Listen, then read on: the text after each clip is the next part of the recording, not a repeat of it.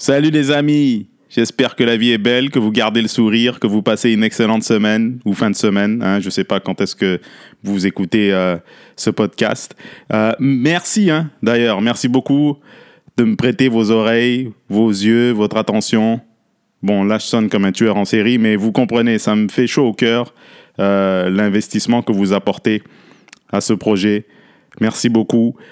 Pour cet épisode, mesdames et messieurs, j'ai même pas besoin de faire d'introduction. Vous, euh, si vous avez cliqué euh, sur l'onglet, c'est que vous savez qui c'est. Euh, c'est un artisan que j'admire beaucoup, un homme que je respecte beaucoup. Et puis, je suis chanceux de l'avoir sur cet épisode. Mesdames et messieurs, Adi Balkalide. What's up? Yo! Ça va, mon ami? Ça va, toi? Tranquille, pas encore député fédéral ou bien? non, pas encore. Hein? Est-ce qu'on est qu'on a commencé là ou pas? Ben, après, je vais faire le montage. C'est comme tu veux, man. On a commencé, j'ai commencé à, à enregistrer. T'as des choses à dire que Non, je voulais- offline? Non, c'est parce que j'ai sorti mon. euh, j'ai sorti mon, mon, mon, mon kit. euh, Attends, c'est ça. OK, là, je l'ai. Branche-le, prends ton temps, branche-le. Je vais te monter après. Hein? J'ai pris des cours de montage audio, mon chum. Non, Ok, non, c'est bon. Après.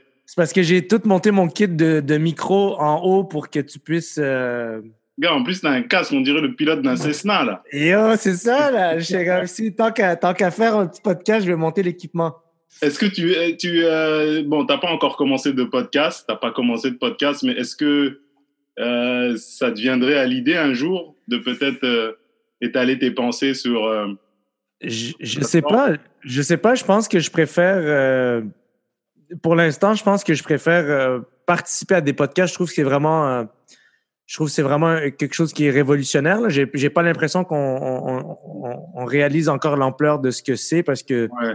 on n'a même pas atteint 1 ou 2 de 1, 1 ou 2% de ce que ça va donner euh, avec le temps, mais, mais je pense que c'est vraiment un, c'est vraiment un, un engin de communication révolutionnaire. Mais d'un autre côté, j'ai j'ai pas l'impression que j'ai la bonne le, le bon état d'esprit en ce moment dans ma vie pour me consacrer à un podcast.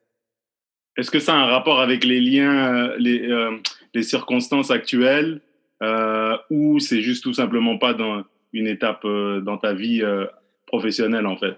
Non, mais je pense que je, je pense que pour faire des podcasts, il faut avoir le, il faut avoir le temps, il faut avoir envie de, de, de, de parler à. Parce que c'est ça, à partir du moment que tu fais ça, je pense qu'il faut que tu ouvres tes horizons, que tu aies envie de parler à, à, à- à un grand, grand nombre de personnes. Moi, je suis un gars plutôt solitaire dans la vie.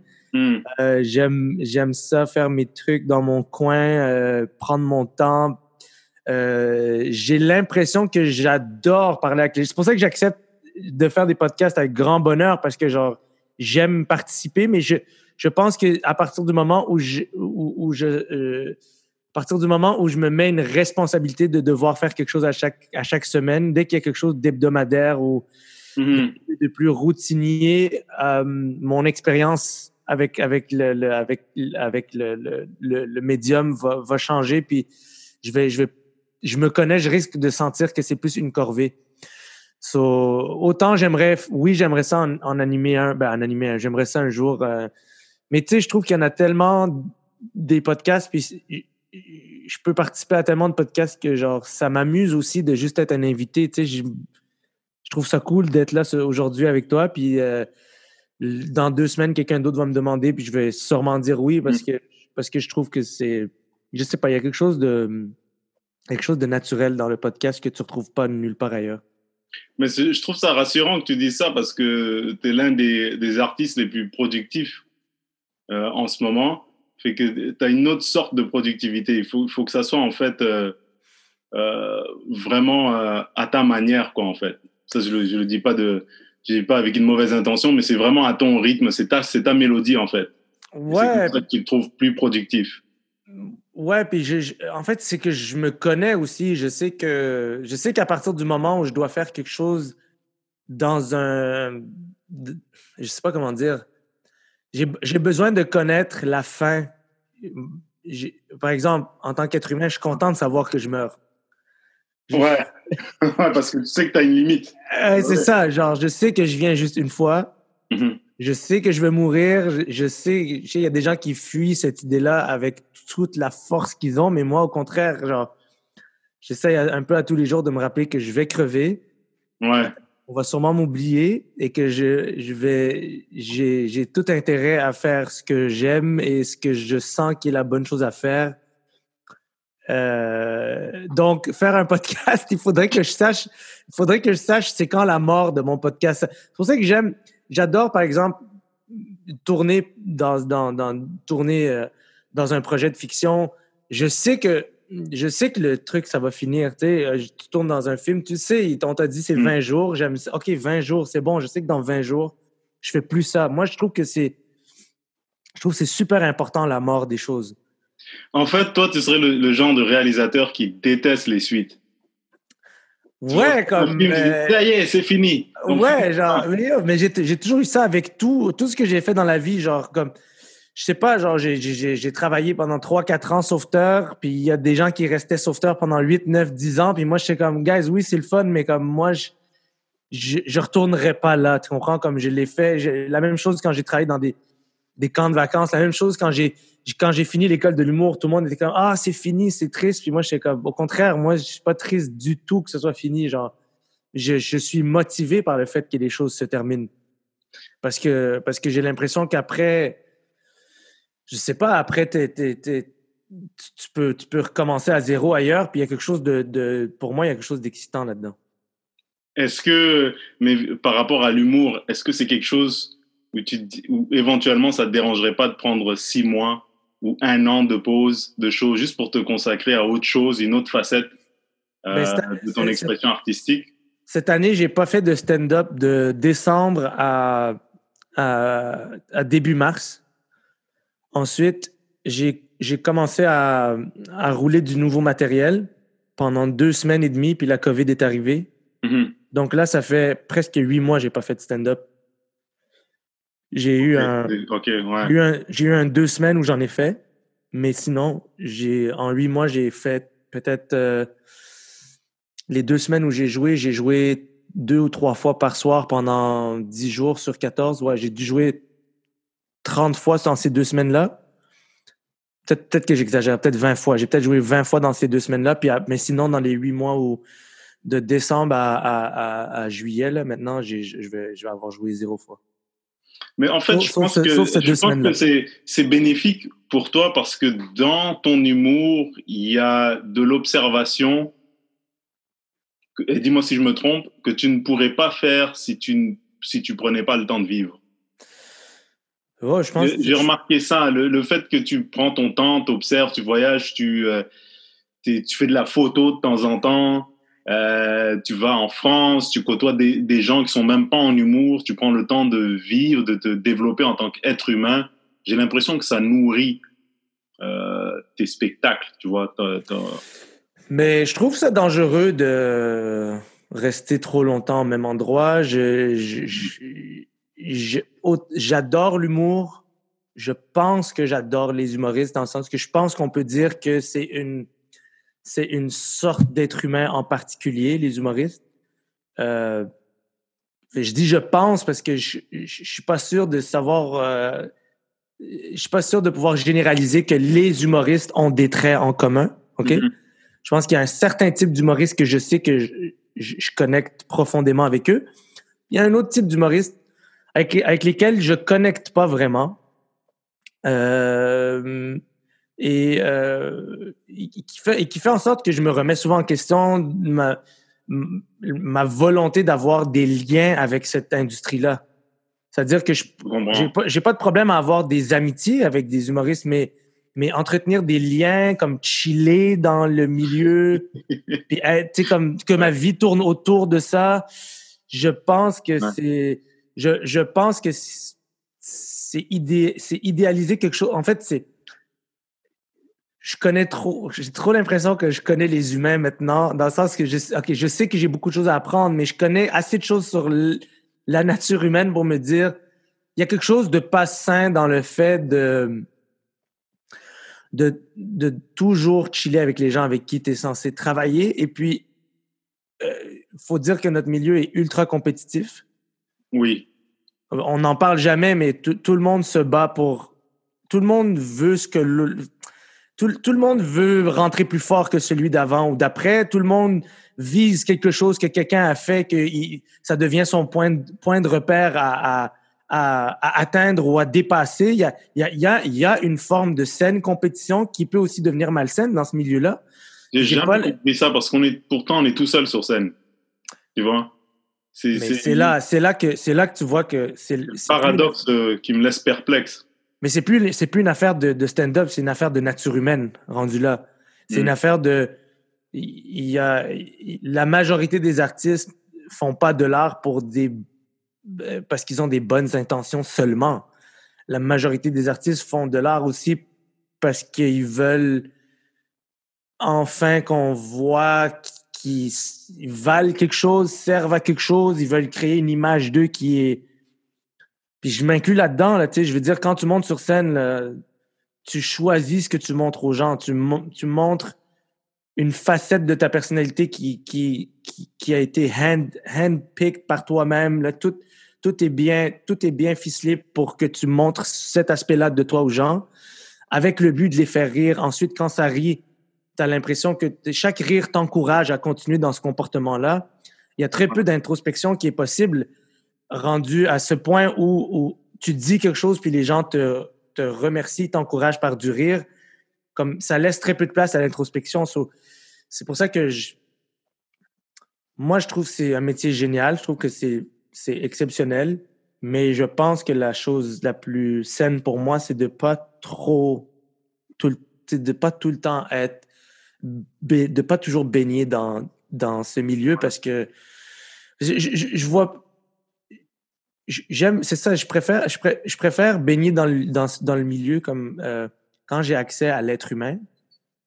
Tu sais, quand j'ai accès, quand je vois l'être humain puis pas la, la, la personne au travail, je, pense, je trouve que quand on montre juste nos versions, moi au travail, ça sert à rien. Genre, j'ai, Ouais, ouais, parce qu'on est beaucoup plus que.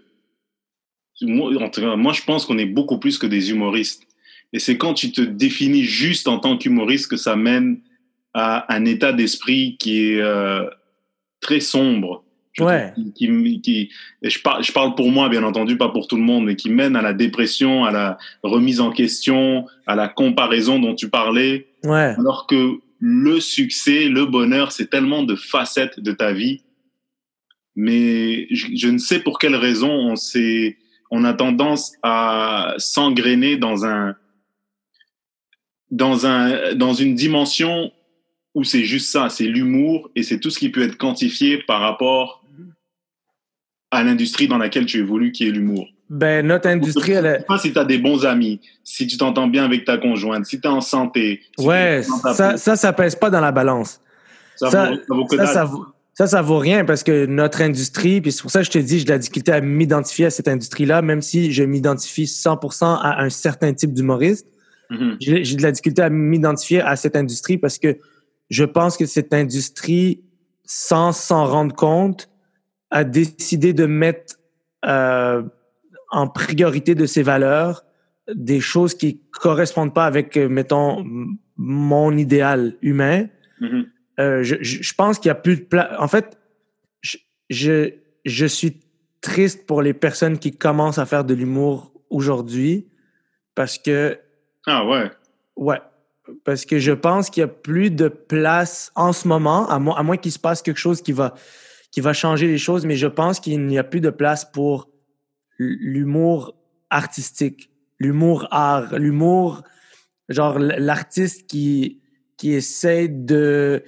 Euh, je sais pas comment dire. euh, De mûrir tranquillement. Ouais, qui, qui, qui- De en fait, mûrir, qui, ouais. qui a, qui a comme un, qui a comme un monde intérieur. Il y a, il y quelque chose à l'intérieur de lui. Comme, pour, pour, moi, pour moi, un artiste, ça appartient au peuple. OK? Moi, Mhm. j'aime beaucoup, j'aime beaucoup les vidéos de, de, de pour, pour voir ma définition de ce que c'est censé être un artiste, c'est que je vais voir des vidéos de genre euh, Oum Kaltoum, je sais pas si tu connais, genre Oum Kaltoum ou Abdel Halim Hafiz, c'est des chanteurs, c'est des chanteurs euh, très, très, très prisés, aimés par les Arabes. Je pense que c'est des chanteurs des années 60. Mhm. Toutes leurs vidéos, c'est en noir et blanc. Puis, puis quand, quand, ils, quand ils montent sur scène, genre, les gens les applaudissent. Puis là, ils se mettent à chanter, puis là, ils finissent la chanson, puis là, les gens, ils gueulent, tu refais la chanson tout de suite. Mhm. Genre, tu la refais tout de suite. Ouais, ouais. Puis là, les gens, ils- là, les chanteurs, ils, ils, ils refait la chanson, il l'a fini, puis là, les gens, ils disent, tu refais la chanson tout de suite.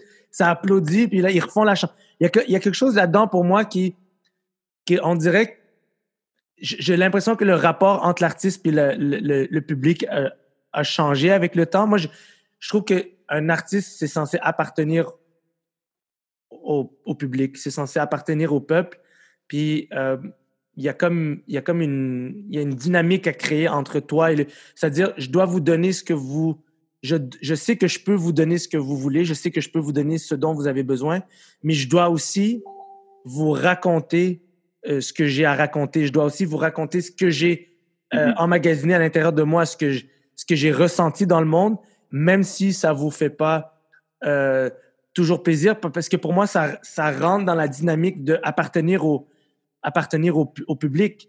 Dire la vérité, c'est appartenir aux gens. C'est juste que des fois, ça fait pas du bien, des fois, ça fait pas, ça fait pas plaisir. Puis j'ai l'impression que notre industrie, elle a, elle a mis au top de ses valeurs le- le- l'argent, puis le, puis le, le succès, si on veut, le succès populaire.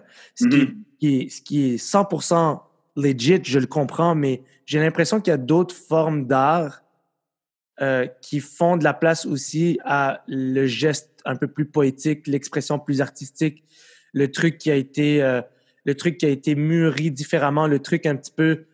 euh, sais, je pense que dans chaque communauté artistique, il y a des artistes qui sont plus, euh, qui sont un peu plus des inventeurs fous, qui ont un côté un peu plus fucké, un peu plus difficile à comprendre, à saisir, mais on est censé, on est censé être heureux que ces gens-là sont parmi nous parce que ils nous montrent où notre milieu s'en va. Ils nous Mhm. montrent où notre métier s'en va.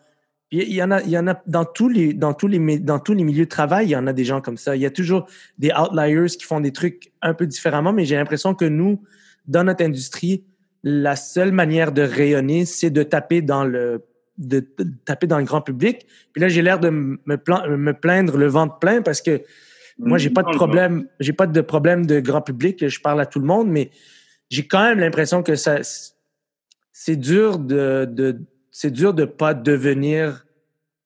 euh, c'est dur de pas tomber. temps. C'est dur de pas tomber dans le piège de, de Ouais. juste comme embarquer dans la game puis commencer à. Moi, j'ai comme un j'ai un traumatisme moi de d'humoristes qui s'assoient dans des cafés puis qui brainstorm sur des weed eaters parce que genre ils veulent faire des jokes de weed eater. Tu comprends? Comme ça me- comme ça me, ça me traumatise genre yo, tu comprends? Comme Ouais. hey, OK, je trouve ça drôle un weed eater, on fait des jokes de weed eater comme qu'est-ce que c'est ça? Que t'as Ouais. 40 ans là. Ouais, non, qu'est-ce- c'est vrai. Qu'est- Qu'est-ce que tu fais? Comme t'es es un artiste comme tu vis des choses à l'intérieur l'humain l'humain que t'es genre tu vis des affaires fucked up comme ça ça c'est ça c'est ce que je veux savoir de toi Mhm. M- moi c'est ça que je, moi c'est ça qui m'intéresse dans l'art c'est la contradiction de l'artiste c'est c'est le Ouais. côté qui le côté qui shine et le côté misérable puis tous les, les humoristes sont des êtres humains fondamentalement misérables Mhm. si j'en connais pas un qui est pas fondamentalement misérable moi Non, c'est- c'est-à-dire qu'on on est C'est tous ça qui nous pousse. C'est oui, on est, pousse. on est oppressé par une. On fuit la dépression, on fuit la tristesse, on fuit. On est, des- on est généralement des gens qui sont très, très, très sensibles. Donc, il y a comme, il y a, il y a comme un univers à l'intérieur. Mais on nous a réduit à juste, juste être le côté lumineux de notre personnalité. Puis, on, j'ai l'impression que l'autre côté, qui est tout aussi important, il a été mis de côté euh, parce que ben, parce que c'est plus excitant de, de je sais pas. En même temps, l'exemple que je te donnais, Il y a une facette qui est surexploitée de l'industrie, de l'industrie qui est plus rentable. Tu te rappelles le, le segment que je t'avais envoyé de Joe Rogan qui parlait à Bill Burr? Et ils avaient cette conversation, ça dure à peu près 12-15 minutes. ouais, Une conversation euh, au sujet de la relation entre l'humoriste et l'industrie, c'est-à-dire la ouais, la production, qui ouais, sont à- souvent à contresens. tu ouais, vois. Et souvent, il y a de la malhonnêteté, Ouais. De, de- de- comment on appelle euh, de la surnoiserie. Les, les- c'est pas les vrais chiffres. Tu te demandes où sont mes sous. Oh ben c'est dans ce projet. Euh, Tu te rappelles ce projet? Non, je me rappelle pas. Vous me dites jamais rien.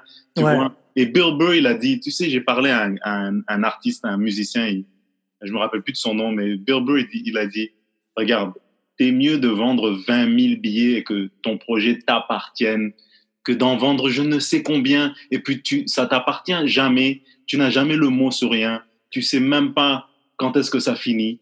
Tu vois? Je suis d'accord. Rien. Et, et quand j'ai entendu ça, j'ai fait waouh, j'ai fait waouh que c'est vrai. Et maintenant, dans, au Québec, dans notre industrie, toi, tu es l'un des premiers, si je me trompe, à vraiment te dire moi, je suis un artiste, je vais faire mes trucs. Je vais faire mes trucs et je vais et, et ça se passe super bien. Moi, je regarde ça et je me dis c'est comme ça que ça devrait être.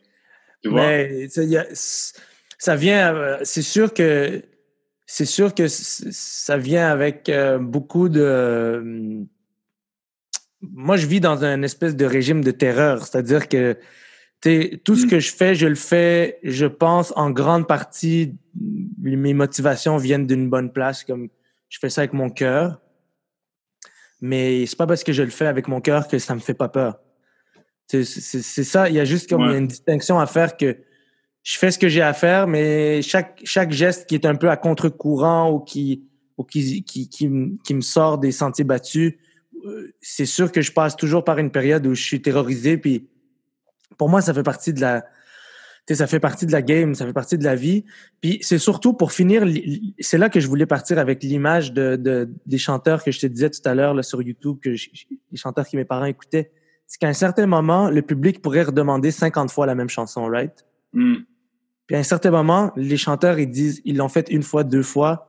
Puis la troisième fois, ils vont dire comme non, ça suffit. Genre, on- là, j'ai quelque chose d'autre à vous montrer. Puis je trouve que c'est ça qui, euh, je trouve que c'est ça qui, on, je pense qu'on a oublié cet aspect-là de la vie d'artiste, de- du métier d'artiste.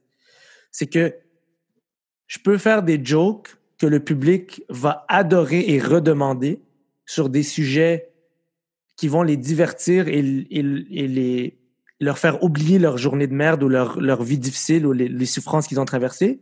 Mhm. Puis chaque fois qu'ils rient, ils m'encouragent à leur rebalancer la même sauce.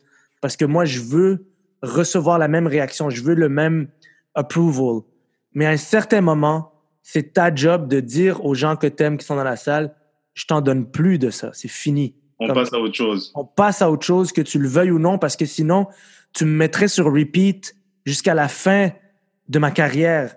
Tu me mettrais juste dans, dans ta playlist en loop à me faire dire la même chose. Puis quand, quand tu décides de, de plus donner ce que les gens veulent, au début, ça fait mal. Parce qu'au début, tu as l'impression que, t'as l'impression que tu vas les perdre, right? Mais je préfère un public qui veut que je lui appartiens parce que je vais toujours choisir la vérité euh, plutôt que euh, plutôt que euh, le fait de leur plaire. N'importe quelle relation saine devrait être basée comme ça. Exactement. quelle relation saine. Exactement. Puis ça, moi, je te dis ça, puis j'arrive pas à le faire toujours, puis je trouve que c'est dur à faire.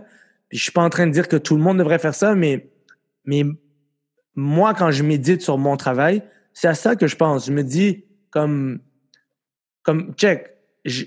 moi, j'ai un- une, admiration éternelle et, et, et, et- et indescriptible pour les chiens. OK?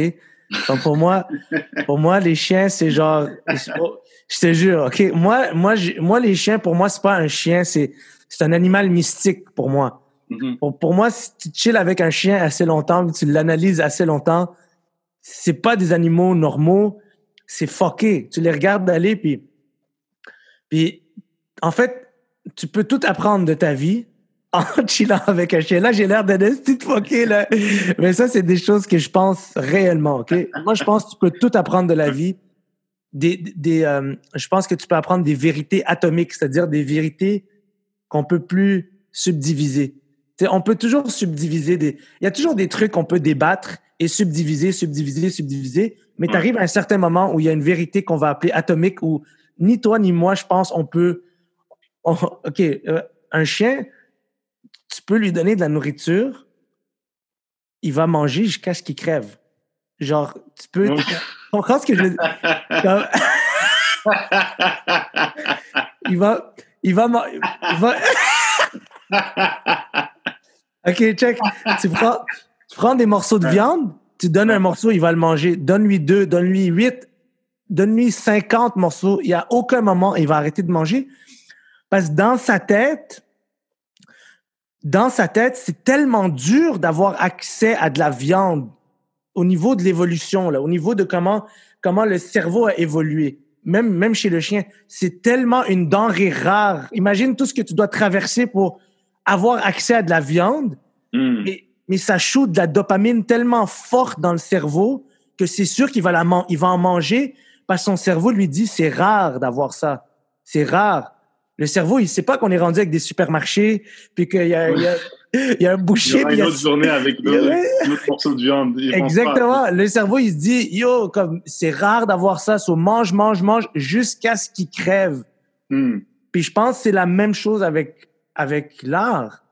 Alors, quand je vais comparer, mettons, le public à la relation que j'ai avec mon chien, c'est important que tout le monde comprenne que moi, j'ai une admiration éternelle pour mon chien, mais je pense que je fonctionne de la même manière que lui. C'est-à-dire, si on me donne quelque chose qui est, selon mon cerveau, rare, je vais en redemander jusqu'à ma mort. Il faut à un certain moment que quelqu'un dise ça suffit. Comme t'en as assez eu. Tu comprends ce que je veux dire?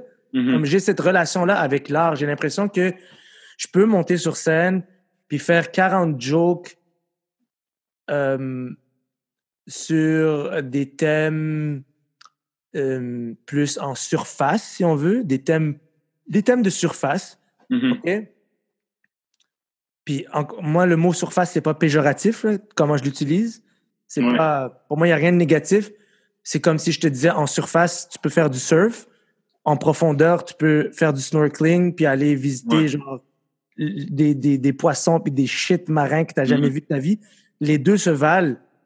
Les deux, les deux demandent de l'entraînement. Les deux, c'est juste qu'il y en a un, à un certain moment, de la surface tout le long, je trouve que c'est plate. À un certain moment, c'est important de dire, et c'est dangereux. Je trouve que c'est dangereux de juste faire que de la surface. Je trouve qu'à un moment, dans, dans un spectacle ou dans ta création, c'est important de dire, OK, là, on a fait du surf pendant genre 30 minutes. J'ai envie qu'on aille un peu plus en profondeur. Tes oreilles vont, vont comme... Tes, tes oreilles, tu sais, quand tu tu vas trop, Mm. trop, trop profond dans l'eau, tes oreilles vont peut-être sciller un peu, tu Ouais. vas sentir que tu n'es pas en sécurité, mais c'est le prix à payer pour aller voir des poissons que personne va voir. Ouais. Tu comprends? Ça, c'est juste le prix à payer, l'inconfort de voir des choses magnifiques. Puis ça, on peut juste y aller ensemble avec le public. Tu comprends? Ouais. Mais c'est à nous, à un certain moment, de dire comme ça suffit, là, on va pas faire une heure et demie de surf. Puis moi, je pense que notre si, si je veux garder l'analogie de, de l'analogie marine, là, de la mer, là, Mhm. je pense que dans le métier de, de- d'humoriste, mais d'artiste en général, tu peux autant faire du surf que, que d'aller visiter les fonds marins. Mais en ce moment, dans notre industrie, ce qui est encouragé fortement, c'est le surf. Mhm. Puis c'est pour ça que des fois, j'ai l'impression que c'est juste dommage. C'est dommage parce que c'est dommage parce que ça donne pas envie aux gens de.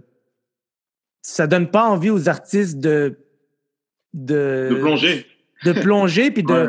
puis d'aller visiter d'aller visiter les, les ouais d'aller visiter ces endroits-là à l'intérieur de toi qui ultimement vont faire une différence chez les gens qui t'écoutent parce que parce que ouais les gens évidemment que si tu donnes de la surface aux gens tout le temps c'est sûr qu'ils vont dire oui moi-même je dirais oui sans Ouais. arrêt Mais moi, j'ai essayé de le faire. J'ai, j'ai- et, et- et maintenant, j'arrive à reconnaître les choses que je fais en surface et, et quand je vais en profondeur. Mais je vais en profondeur, honnêtement, pour ma part, pas assez. Et, que- et quand je vais, je ressors, j'ai le nez qui saigne. mais yo mais, Là, mais je tu dois vois faire face à mes insécurités.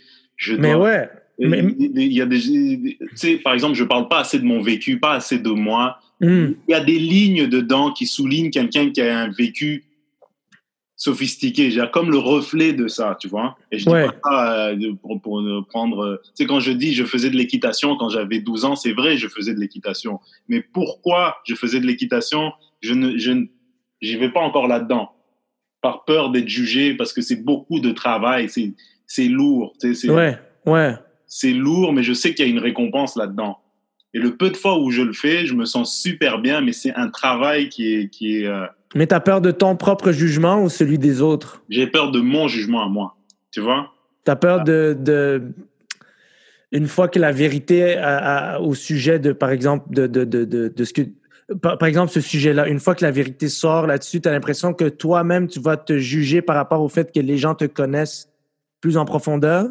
Ouais. Mais maintenant, moins. À la lumière des événements qui sont passés, on dirait qu'il y a un, un certain. Une certaine, pas une motivation, mais une certaine force intérieure qui s'est développée Hmm. pour me pousser à vraiment à être moi-même jusqu'au bout. Ouais. Tu vois? Euh, Ouais. euh, J'avais peur de. Parce que, parce que moi, j'ai eu beaucoup de mal à sortir de Montréal et à Mm. connecter avec les gens en région. Ouais. Tu vois? Donc, j'ai passé mon temps à faire des compromis, changer la. J'ai beaucoup appris aussi parce qu'il y a des, ajust- des ajustements qui étaient nécessaires et il y en a d'autres qui n'étaient pas nécessaires. Et ça, j'ai appris, il faut faire attention. Mhm. vois, Parce que sinon, t'es plus, t'es t'es moins authentique. C'est pas ça que je veux Ouais. mais euh, je suis passé à travers un processus. Il ne il, il voit pas beaucoup d'ethnies, il ne voit pas beaucoup de noirs. Donc, ces jokes en surface va aider, euh, va m'aider à connecter avec eux. Tu comprends? C'est une certaine facilité que je choisis, mais je devrais en venir au point où j'ai pas, j'ai pas, j'ai pas besoin de faire ça, tu vois. Mais ce que je sens que dans ce que tu dis, je veux juste qu'on on se comprenne bien que moi, je pense pas que des. Moi, je moi, quand je regarde un de mes shows, par exemple, mon dernier show, je, je- je considère que 80% c'est des jokes de surface. Puis je suis à l'aise avec ça. Là. Mm. Moi, je, moi, je pense que les gens sortent pour se divertir. Puis je pense que nous, il faut les divertir. Je pense que c'est super important. Mais euh, un peu comme tu peux connecter avec un enfant. C'est, ah, les, les enfants, c'est comme des chiens. les chiens m'ont fait réaliser que, en fait, la meilleure façon de connecter avec un chien, c'est la, même la même manière qu'avec un enfant. C'est pas avec la nourriture, c'est avec le jeu. C'est quand tu joues avec un enfant, tu connectes avec lui parce que mais lui, c'est sa seule réelle méthode de communication. Tu sais, comme nous, on utilise des mots, puis des phrases, puis des concepts qu'il ne maîtrise pas encore. Euh, mais par contre, le jeu, il peut comprendre que genre, tag, il faut que je l'attrape. Tu comprends? So, Ouais, Il rit ouais. pendant ça. C'est comme, c'est des épreuves, c'est des défis que lui, il peut, il peut surmonter, il peut comprendre. So, c'est pour ça que genre, moi, je suis fucking down d'avoir du plaisir de jouer avec le public. Puis pour jouer, je pense qu'il faut être en surface. Hmm. Mais à partir d'un certain moment d'avoir été en surface, je pense que tu as le privilège d'aller un petit peu plus profond. Puis quand je dis profond, c'est de se dévoiler un peu plus, d'être plus vulnérable, de montrer l'humain derrière la personne qui joue. Puis je pense que c'est juste là qu'on a de la difficulté à aller, mais, mais justement parce qu'on a tendance à, à, à catégoriser, OK, il y a des humoristes plus profonds, puis il y a des humoristes plus, euh, plus de surface. Moi, je pense que ça, c'est juste, c'est juste un, c'est juste un mythe, c'est rien, il y a pas. Pour moi, à partir du moment que tu te lèves le matin puis tu fais ce que tu as à faire, t'es un fucking héros, t'es une héroïne. Pour moi, la vie, c'est dur. Mhm. N'importe qui qui s'est donné une chance d'accomplir un de ses rêves, il a déjà gagné. N'importe qui qui se réveille le matin puis qui, qui fait ce qu'il a à faire, il a gagné. So, À Mm. partir du moment où on dit, ouais, mais lui, il fait ci comme ça, elle a fait ça comme ça, c'est pas là-dedans que je suis. Moi, je suis, moi, je parle vraiment plus de comme ce que tu viens de me dire. Moi, ça, me, ça résonne en moi parce que je comprends qu'est-ce que tu vis. Tu comprends? Je comprends que, Mm. je comprends que tu vas en région puis que tu essayes. Tu veux leur appartenir? Ben Tu veux oui, appart- parce que, parce que honnêtement, je, je considère que le Québec, c'est mon pays maintenant. Ouais. Oui, parfois je vais en France, mais en- même pour avoir vécu en France, je me sens plus français, je me sens québécois. C'est Ouais. juste que là, il faut que, je, il faut que je montre aux gens euh, ma vision des choses, mon expérience en tant que néo-québécois, si on veut dire, tu vois. Ouais. Je vais, je vais faire ma vie ici. Là. Je vais, c'est, c'est ma vie. C'est fait, là. C'est, c'est... québécoise. Ouais. Mon enfant est euh, moitié québécois bientôt. Donc, euh, Tu vas être papa? Dans un mois, mon ami. Yes! J'ai, une responsabilité, tu comprends? Yo! Quand je, félicitations. quand je vois, merci mon Tom, j'apprécie. Mais je Félicitations. suis vraiment très, très content, très, très excité. J'ai peur aussi à la fois parce que je sens que aussi j'ai une responsabilité, bon, d'être un bon papa, de subvenir aux besoins de ma famille, mais aussi, man, je, je, je, je, je suis pas né ici, mais ça fait 20 ans que je suis ici. J'ai ma nationalité canadienne, j'habite au Québec, je suis un Québécois, je suis fier de l'être. C'est juste Ouais. qu'on ne s'entend pas. La preuve, Mais c'est parce que t'es un immigrant, les bro. dernières C'est- semaines, c'est c'est la preuve qu'on s'entend pas. On voit même pas, tu vois pas même pas que ton frère a des problèmes. Ouais, c'est, mais yo, mais c'est parce que, Hein? c'est parce que t'es, moi, c'est comme ça que je me qualifie, puis je, je me permets de qualifier les autres dans la même situation que moi. On est des immigrants. Hmm. On est des immigrants. On n'a pas grandi comme, t'as pas grandi avec, il faut, faut imaginer, là, OK?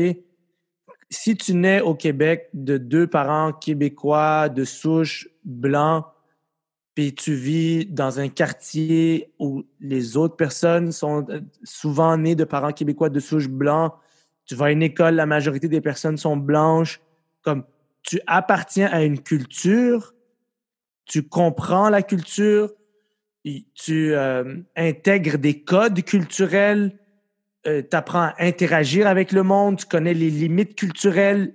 C'est un, univers d'informations que toi, tu n'auras jamais, que moi, j'aurai jamais. Nous, on peut faire semblant qu'on comprend ces choses-là. On peut s'informer pour apprendre ces choses-là. Mais jamais t'appartiendras à la communauté euh, d'une banlieue ou quelque chose où, où- où les gens en majorité se ressemblent. Puis Hmm. ça, c'est juste une réalité. Puis ça, c'est la réalité des immigrants. Comme les immigrants entre eux, moi et toi, on a, on a tout en commun. Parce qu'on a vécu les deux dans un monde où on n'appartient à rien ni personne. Évidemment, je, je connaîtrai jamais. Pardon, ça c'est. Évidemment, je connaîtrai jamais euh, euh, euh, tous les, les fléaux puis le, le- le- le- les, les malheurs que la communauté noire, euh, dont la communauté noire est affligée, mais je peux, au niveau immigrant, me dire que toi puis moi, au niveau du sentiment d'appartenance à la culture, on vit des choses qui sont très, très, très similaires qu'un Québécois qui a grandi dans une, communauté blanche avec des cousins, des cousines, grand-maman, grand-papa, toute la famille. C'est pas la même chose. Tu comprends? Comme il y a une solitude chez les migrants. Il y a une solitude qui est profonde. Moi, je pense, en tout cas. Hmm. Peut-être que je me trompe. Peut-être que je me trompe. C'est vrai, c'est vrai, c'est vrai qu'il y a, c'est vrai qu'il y a une solitude. Comme Non, toi, t'as pas de cousins ici, right? T'en as J'en ai, mais tu sais, on est tous dans nos activités. Je les vois pas régulièrement. Tu vois? Mais que- quand je dis cousin, ce que je veux dire, c'est que, mettons, les trois fois au chalet au Maroc, puis il y avait des fêtes, il y avait fucking 40 personnes. Puis je réalisais, Mhm. ah, c'est ça, avoir une famille. Tu sais, comme, Mhm. quand t'es tous- quand t'es ici, puis t'as pas toute ta famille, tout ton filet social qui est là. T'as pas tous les cousins, cousines, tantes, oncles, Non, j'ai pas tout ça, non. arrière, grand, gra- tu sais, comme, juste comme, quand tu vois des photos de gens qui sont à, c'est Noël, puis genre, toute la famille est là. C'est ça que j'essaie de dire par, il y a une solitude chez les migrants qui est comme, tes enfants vont peut-être pas avoir ça, parce que tes enfants, ils vont naître dans un, comme, tes enfants vont avoir des enfants, puis ces enfants-là vont avoir des grands-parents qui vont avoir vécu dans le pays, qui connaissent tous les codes, toutes les coutumes, qui Mhm. ont rien à apprendre, qui appartiennent à la culture. Tu comprends? Mhm. Mais je pense que le, le- il y a- il- le- le- le premier front d'immigrants ou de fils d'immigrés, le premier front, il, il doit accepter que euh, tu, tu connecteras pas tout, tout de suite avec avec euh, Il y aura toujours quelque chose qui va manquer, quoi. Peu importe. euh, ouais jusqu'à ce que tu trouves le moyen tu sais comme moi j'ai l'impression que plus je vieillis plus je trouve le moyen d'accepter ces côtés-là de ma mhm. de ma vie, de ma personnalité. Donc, l'écart que ça crée entre moi et l'autre, ne me dérange plus ou me dérange moins. Ouais. Je sais pas si tu comprends ce que je veux dire. Ouais. Ça me dérange. Ça me dérange moins. Maintenant, donc, euh, j'ai plus de facilité à commencer à parler avec quelqu'un puis de me dire, OK, là, en ce moment, on n'est peut-être pas proche l'un de l'autre. On n'est pas. Il y a comme un. il, y a, il, y a un, il, y a, il y a un écart entre nous, mais je sais que parce que moi, je viens de tel milieu, puis lui, il vient de tel milieu, je sais que ça donne une impression d'écart entre les deux personnes, mais je reviens au principe des vérités indivisibles. Mm-hmm. Il y a des choses qui unissent les humains que peu importe d'où tu viens, ouais. ça, ça nous unit. Il y a des, il y a des points d'ancrage, il y a des points d'attache sur lesquels on peut toujours se... Mais, tu sais quoi, c'est ma blonde qui est québécoise de, de Laval, Ouais. la belle famille, ils viennent de Laval, ils sont tous blancs comme neige. Euh, Il y a justement euh, cette disparité, disparité au, au, niveau de notre vécu et de nos expériences. Mais j'arrive à identifier les points en commun. Et ça, ça m'a donné beaucoup d'espoir au niveau de mon humour et de connecter avec euh, le Québec parce que je me dis, OK, oui, t'es pas tout à fait d'ici, mais tu as moyen de trouver des points en commun. Ben, c'est ça. Donc ça, ça m'a donné...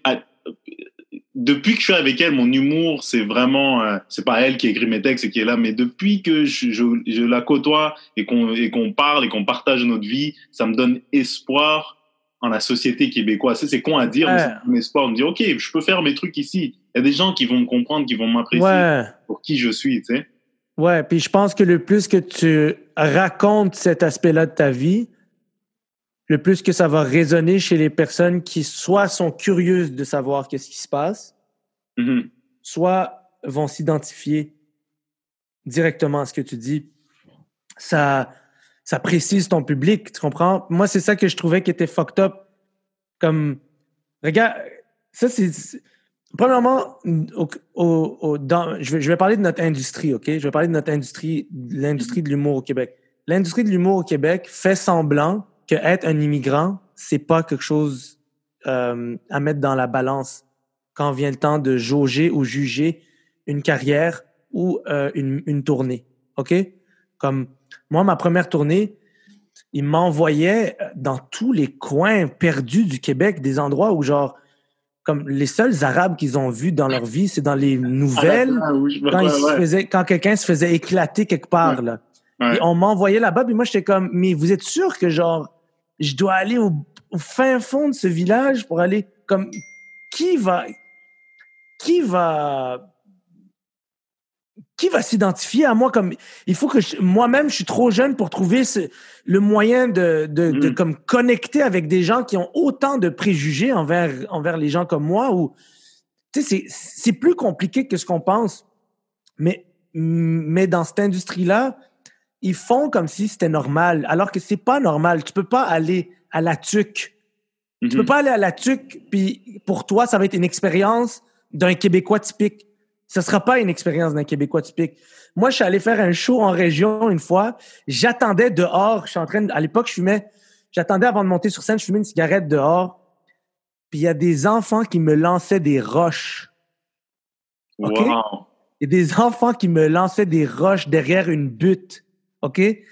Puis je t'ai pas encore connu à l'époque, mais j'allais faire un show d'humour.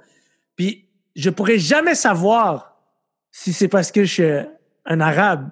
Mm -hmm mais ça m'est jamais arrivé à Montréal de me faire lancer des roches oh, par des enfants. Tu comprends ce que je veux dire? Comme, mais ça, dans notre industrie, personne n'en parle, puis personne veut en parler parce que la seule chose qui compte, c'est le rendement.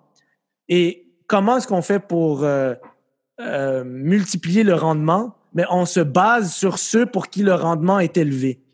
On regarde les modèles de ceux qui ont eu des rendements élevés, puis on dit, mais si lui, lui, il a réussi à avoir un, un, haut rendement en allant à telle place, telle place, telle place, puis en fabriquant son public de telle manière. Mais toi aussi, tu dois faire la même chose. Puis moi, ce que je réponds à ces gens-là, c'est non, moi, je suis un immigrant, tabarnak. Mm -hmm. Moi, Moi, il y a des places au Québec, les enfants, ils me lancent des roches. Est-ce que tu comprends-tu? C'est pas la même expérience. Comme, c'est pas, comme je peux pas, tu peux pas aller au Canadian Tire à Saint-Marie-de-Beauce te promener sans avoir des, des gens qui arrêtent. Ils arrêtent leur chariot pour te regarder. C'est pas une expérience typique d'un Québécois. Ça, ça s'appelle une expérience d'un immigrant. Hmm. Et un immigrant, ça, ça vit pas les choses de la même manière. Un immigrant, ça, c'est, c'est, à 90% du temps, à l'extérieur de Montréal ou à l'extérieur des, des grands centres, euh, ça crée une curiosité, ça, ça, provoque un écart, ça provoque, ça provoque, euh, euh, tu sens une distance entre toi et l'autre, et il faut avoir une certaine maturité pour pouvoir euh, réconcilier ces deux, ces deux univers-là ensemble. Mm-hmm. Tu comprends ce que je veux dire? Ouais. Mais c'est pour ça que c'est super important. C'est super important, surtout pour des artistes issus de l'immigration et des artistes racisés. C'est super important de ne pas se fier sur les modèles qui ont fonctionné. Parce, qu'ils ne sont pas toi, ouais. Parce que c'est pas toi, c'est pas ta réalité. Puis ça, personne va, personne en dix ans de carrière me l'a dit. Ça, c'est moi qui ai dû le découvrir par moi-même. Parce mm-hmm. que on va, on va, tu vas arriver dans un bureau de production, puis eux, leur seul modèle, c'est les modèles de leurs gros joueurs dans la boîte qui fonctionnent. Puis ils vont s'attendre à ce que tu suives ce chemin-là parce que c'est le chemin qui rapporte de l'argent, right? Ouais. On veut tous de l'argent. Tout le monde veut de l'argent. Sauf, sauf que c'est pas tout le monde qui est créatif. C'est pas tout le monde qui est inventif. C'est pas tout le monde. Souvent en, en, en, en marketing, la, la, bonne vieille méthode de regarder qu'est-ce que celui qui a marché avant a fait, mm-hmm. c'est une méthode qui fonctionne parce que le, le, succès laisse des traces, des indices partout où il passe. Mais quand tu es un immigrant, puis un artiste, puis tu veux aller jouer à la TUC ou à Sorel, ton expérience sera pas la même que un blanc qui va aller jouer dans ces places-là. So, Il mm. faut que tu sois préparé mentalement à cet écart. Puis personne nous prépare à ça parce que personne veut parler du fait que... C'est du travail. C'est du travail et il faut, il faut plonger. Comme nous, on, on doit plonger dans notre travail ben oui, mais tu vois bien que même le premier ministre veut pas, le premier ministre veut pas dire racisme systémique. Il veut pas dire qu'il veut pas dire que ça existe. Pourquoi? Parce que les, la majorité des Québécois, quand ils entendent le mot racisme, ils mhm. pensent que ça fait d'eux des oppresseurs. OK? Mhm. C'est pas ça que ça veut dire. C'est pas ça que ça veut dire, mais ça résonne ainsi. Donc, c'est normal que dès que tu dis à quelqu'un, moi, je suis un immigrant, mon expérience va être différente que la tienne en tournée au Québec en tant qu'artiste, c'est sûr que la personne a tout intérêt à pas vouloir te croire. Elle, ce qu'elle entend dans sa tête, c'est tu es en train de dire que tu es opprimé. Non, je te dis pas que je suis opprimé. Je te mm-hmm. dis pas que tu es mon oppresseur. Je te dis c'est très différent pour moi. J'ai pas les mêmes points d'attache que j'ai j'ai j'ai pas le même nombre de points d'attache que toi tu as avec la culture. J'en ai quelques-uns puis je dois je dois les chercher je dois les chercher, puis ça prend du temps avant, avant de les trouver, avant de créer un pont entre ma rive et celle de l'autre. Tu comprends ce que je, je veux dire? Mm-hmm. C'est plus compliqué pour des...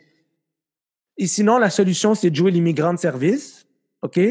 C'est jouer l'immigrant qui... Hey, salut, moi je suis arabe, mais je parle comme vous autres, j'ai peur de personne, puis moi je suis pas un immigrant, moi je suis un Québécois, mais comme, ferme ta fucking gueule, comme, à qui tu mens, genre? Je la connais, ta vie. Je sais que tu as vécu les mêmes affaires que moi. C'est juste tu veux que le monde t'aime. Tu, fais semblant qu'il n'y a rien, right? Mais il n'y a pas rien. Il y a quelque chose. Comme, c'est pas. Non, mais c'est, c'est, c'est vraiment, c'est intéressant ce, ce, que tu viens d'avancer. C'est parce que c'est accepter que l'expérience est différente. C'est creuser des liens avec, je te parle au terme de, de relation avec l'agence ou le, la, la, boîte de production qui dit, ah non, il faut, faut, c'est notre gros poisson, ça marche. Toi qui es immigrant, ça, ça devrait marcher comme ça.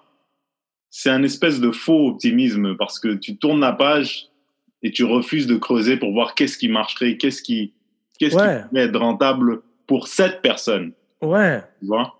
Et mais yo, regarde. rentable pour toi aussi, tu vois, parce que si c'est juste ta vision, mais la personne va juste s'épuiser et partir. Nomme-moi une boîte de production au Québec qui s'est concentrée qui, s'est, qui a vraiment mis du temps à comprendre comment sortir les Noirs et les Arabes de leur maison pour aller dans des salles de spectacle?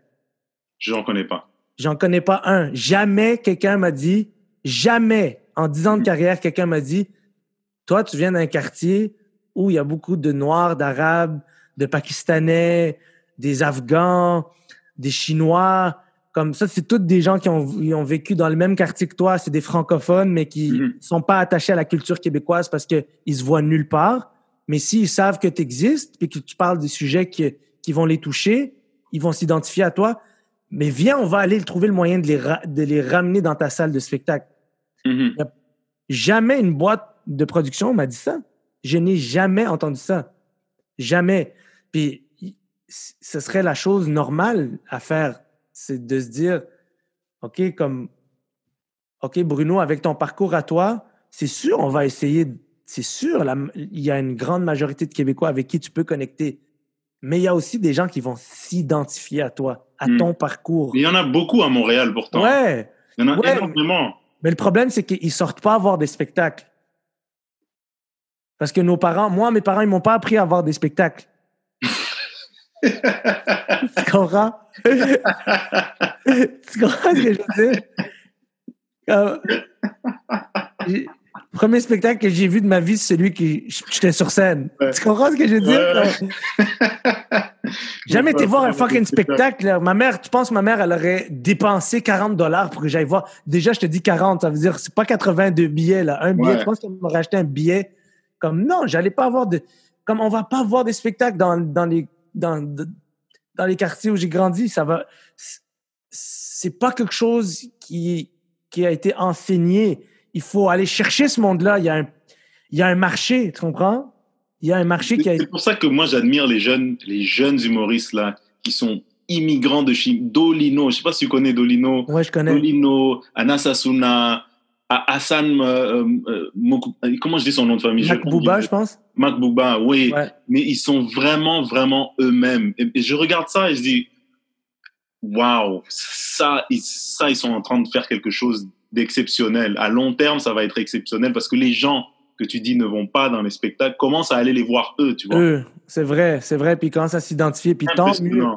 Et puis tant mieux. Puis moi, je pense que tout le monde peut bénéficier de ça. Puis, puis juste, c'est ça, comme euh, le plus que tu acceptes ces choses-là qui ont été un fardeau dans ta vie, Mhm. le plus, le plus que tu les mets de l'avant euh, et tu n'essayes pas de les cacher, le plus tu as de chances de résonner dans le cœur des gens qui vont se reconnaître en toi et qui vont vouloir faire partie de l'aventure, faire partie de l'expérience. Puis, je sais que c'est un des plus gros clichés de l'histoire de l'humanité, mais il n'y a rien de plus difficile qu'être soi-même. C'est Mm. très compliqué. Tu sais, euh, je vais essayer de rester moi-même. J'entends toujours ça. C'est comme, non, On voit toujours très- ça dans les films, ouais. Ouais, c'est très difficile d'être soi-même. C'est très, très difficile parce que ça vient avec le fait que tu, pour être toi-même, tu dois accepter toutes les facettes de ta vie, de ta personnalité avec lesquelles tu n'as peut-être pas toujours été à l'aise. Parce que, parce que ça, ça, ça as senti que ça t'a créé, euh, ça t'a isolé ou ça t'a ça a créé beaucoup de, de distance entre toi et les autres. Mhm. Et ça vient avec ça, ça vient avec. Il faut, il faut mettre ça de l'avant. Il faut, il faut, il faut, assu- il faut- c'est ça. Assumer, j'aime pas trop ce mot-là parce que j'ai l'impression qu'assumer, ça sous-entend que genre tu te réveilles un matin et t'es comme maintenant j'assume. Je pense pas que ça marche Ouais. comme ça. Dora, je pense, je pense que assumer c'est quelque chose de douloureux. Ça se fait sur une longue période de temps, puis ça se fait avec des, des épreuves, des expériences, puis. Mais ouais, dire la vérité, je pense que c'est la meilleure chose. Ouais, mais en tout cas, c'est- moi, ça m'a fait, ça m'a fait plaisir euh, d'échanger avec toi. Est-ce que tu as, des spectacles à venir euh, ces ces temps-ci? Il y a un truc que tu reprends? euh? Euh, ben, j'ai- mon. Je sais pas comment le qualifier, je vais le dire comme ça. Mon nouveau show, il est écrit. Euh, j'ai- J'étais censé commencer à le roder, euh, mais la, la Covid. COVID. est arrivée. so- Covid de life, ouais. Ouais, ouais. So, ça, je te dirais que c'est comme. Dès qu'on peut recommencer à faire des shows normaux, là, je j'ai envie de juste me remettre là-dessus euh, directement, puis comme. Plus regarder en arrière. Ah, oui, je, te, je te comprends. Et puis de, de retrouver un, un plaisir sans précédent de, de faire la scène. Parce que trois mois, ça a été, euh, ça a été quelque chose. Ouais. Et, euh, et tu vas retourner en France bientôt ou bien? Ben, j'aimerais ça, ouais, j'aimerais ça y aller. euh, j'aimerais, j'aime, je pense que dans les prochaines, dans la prochaine année, je pense que dans la prochaine année, je vais, je vais essayer d'aller deux ou trois fois pour, euh, pour voir si j'ai envie de, de, de, de- d'investir du temps là-bas ou pas. Parce que je suis pas sûr que je veux investir du temps là-bas euh, pour le simple fait que genre j'adore vivre ici. Oui, parce qu'ici, on, on te laisse tranquille. Ouais. On te laisse tranquille. Combien de gens ont le nez dans tes affaires ici? Personne n'a le nez dans tes affaires. Non. On te laisse tranquille. On, Ouais. on te voit dans la rue, on te dit hey, salut, ça va? Hey, je te connais. C'est tout. Euh, on te laisse tranquille. Moi, c'est ce que j'aimerais dire aux Québécois. Ici, on nous laisse tranquille. non, mais sérieux, mais en France, on te laisse pas nécessairement tranquille tout le temps. Et puis, c'est très, très. euh, sais, j'adore échanger avec les Français. Ils ont une culture générale inouïe, un bon sens de la conversation. Mais c'est très, très. euh, Il y a beaucoup de gens à Paris. Il y a beaucoup de. Enfin. C'est une jungle. Ouais, c'est une jungle. Et puis, il faut être prêt mentalement. Fait que je, je te comprends. euh, si, euh, C'est une jungle, puis je pense pas que. Par Je, rapport à cette décision. je pense, je pense que quand je vais là-bas, j'ai l'impression que je suis dans un musée. Tu comprends ce que je veux dire? ouais. J'ai l'impression que je suis dans un musée. Je suis comme. Je suis tellement content d'être là. Comme, waouh, je suis dans un musée. C'est c'est incroyable. Il y a tellement d'histoire puis de culture. J'arrive pas à croire que j'ai la chance d'être là. Mais dès que vient le temps de dormir, je suis comme, pourquoi je dors dans le musée? Voilà, exactement. pourquoi j'habite. Ah, comment, comment, je- comment faire une vie ici euh, Ouais, pourquoi je. Pourquoi je... J'ai un respect pour les, les humoristes de Paris qui, qui font leur vie là-bas et qui. C'est vraiment quelque chose d'impressionnant parce que je sais que Paris, c'est pas facile à endosser. Non, c'est pas Non, facile. c'est- Mais c'est la plus belle ville du monde. Il n'y a pas une ville Hum. qui est comme. C'est une ville magnifique. Là. chien. Ouais, on entend mon, on entend, on entend mon meilleur ami. Hey! Euh, mais ouais, Ouais. c'est une ville tellement magnifique que tu es là-bas puis tu es juste constamment en train de baigner dans de la beauté, mais c'est la plus belle ville du monde avec le peuple le plus dégueulasse. Parce qu'ils sont tellement fâchés, ils sont tellement fatigués, ils sont, sont tellement, ils sont tellement habitués d'être dans l'amertume et l'aigreur et Ouais. comme il y a un nuage sombre au-dessus de la tête de chaque Parisien. Et genre, de temps en temps, il y a des percées. Et de, et de temps en temps, il y a des percées de soleil, puis tu réalises à quel point c'est des gens magnifiques, mais leur quotidien, le train de vie, Ouais, les, les, les pousse à adopter une aigreur, une espèce d'amertume qui assurément pour moi devient comme une, une ça devient une entrave ou comme un- c'est un frein pour moi d'aller vivre là-bas parce que je, je- je- moi-même je pourrais je pourrais facilement tomber dans la misanthropie parisienne Bien sûr. c'est sûr que à, à force d'être là-bas un mois, deux mois, tu, tu réalises que toi aussi, tu, tu commences à te méfier de tout le monde. Tu commences à. Tu, tu veux plus ouvrir la porte à quelqu'un parce que yo, ici, on n'ouvre pas les portes. Tu tu t'es, t'es dans le métro de Paris, puis tout d'un coup, il y a un truc bizarre qui se passe. Un gars, il commence à chanter, Ouais, ouais, qui arrive, et puis t'es là, tu dis, oh non, il me restait deux stations. ouais. Ouais, ouais, ouais. Moi, j'étais ouais, sorti de là, et là, je dois ouais. faire. C'est, euh, c'est vraiment un particulier comme ville. Et c'est, Ouais. certainement pas pour tout le monde, mais à chaque fois que j'y vais, j'apprécie parce que c'est vrai que la culture est, est quelque Ah, chose d'impressionnant. C'est magnifique, ouais, vraiment une ville magnifique. Puis même, j'ai dit que le peuple, j'ai fait une joke sur le peuple, mais je les trouve tellement magnifiques aussi. Vraiment, je trouve que c'est, c'est, c'est beau, mais c'est dur. C'est beau, mais c'est Ouais, dur. et puis tu le vois, puis moi je les comprends. Honnêtement, euh, je, je les comprends. Mais ceci étant dit, man, tu nous tiendras au courant hein, de tes exploits. Puis vraiment, merci de m'avoir accordé. euh, Merci à toi. On, on refait ça quand tu veux. merci, euh, mon John. Donc je te laisserai savoir quand ça va sortir. euh, pour de vrai, là, je suis un peu en, en retard au niveau de la production, donc ça va sortir demain ou vendredi. Non, là, on est quoi? On est jeudi. Demain, max, c'est la version audio que je mets sur Spotify. OK, OK. iTunes, Balado Québec.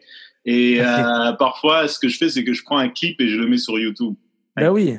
Un segment intéressant, je le mets sur YouTube et je le mets sur, euh, sur Instagram. Avec ta permission, j'enverrai un clip euh, à Monsieur Alcalide, à toi, avant oui. de son approbation. Et puis, on verra, quoi. Mais oui, avec grand plaisir, bro. Mais en tout cas, la barbe, ça te va super bien, mec. Hein? merci. Le compliment te va 12 sur 10, mec. Merci, t'es gentil, merci. Elle a dit merci à toi, puis prends soin de toi, chef. Ouais, puis félicitations encore pour le, le bébé qui s'en vient. Le bébé caramel, Ouais, ouais, bébé caramel. j'ai une joke, c'est moitié, moitié noir, moitié opportunité. merci, mon frère.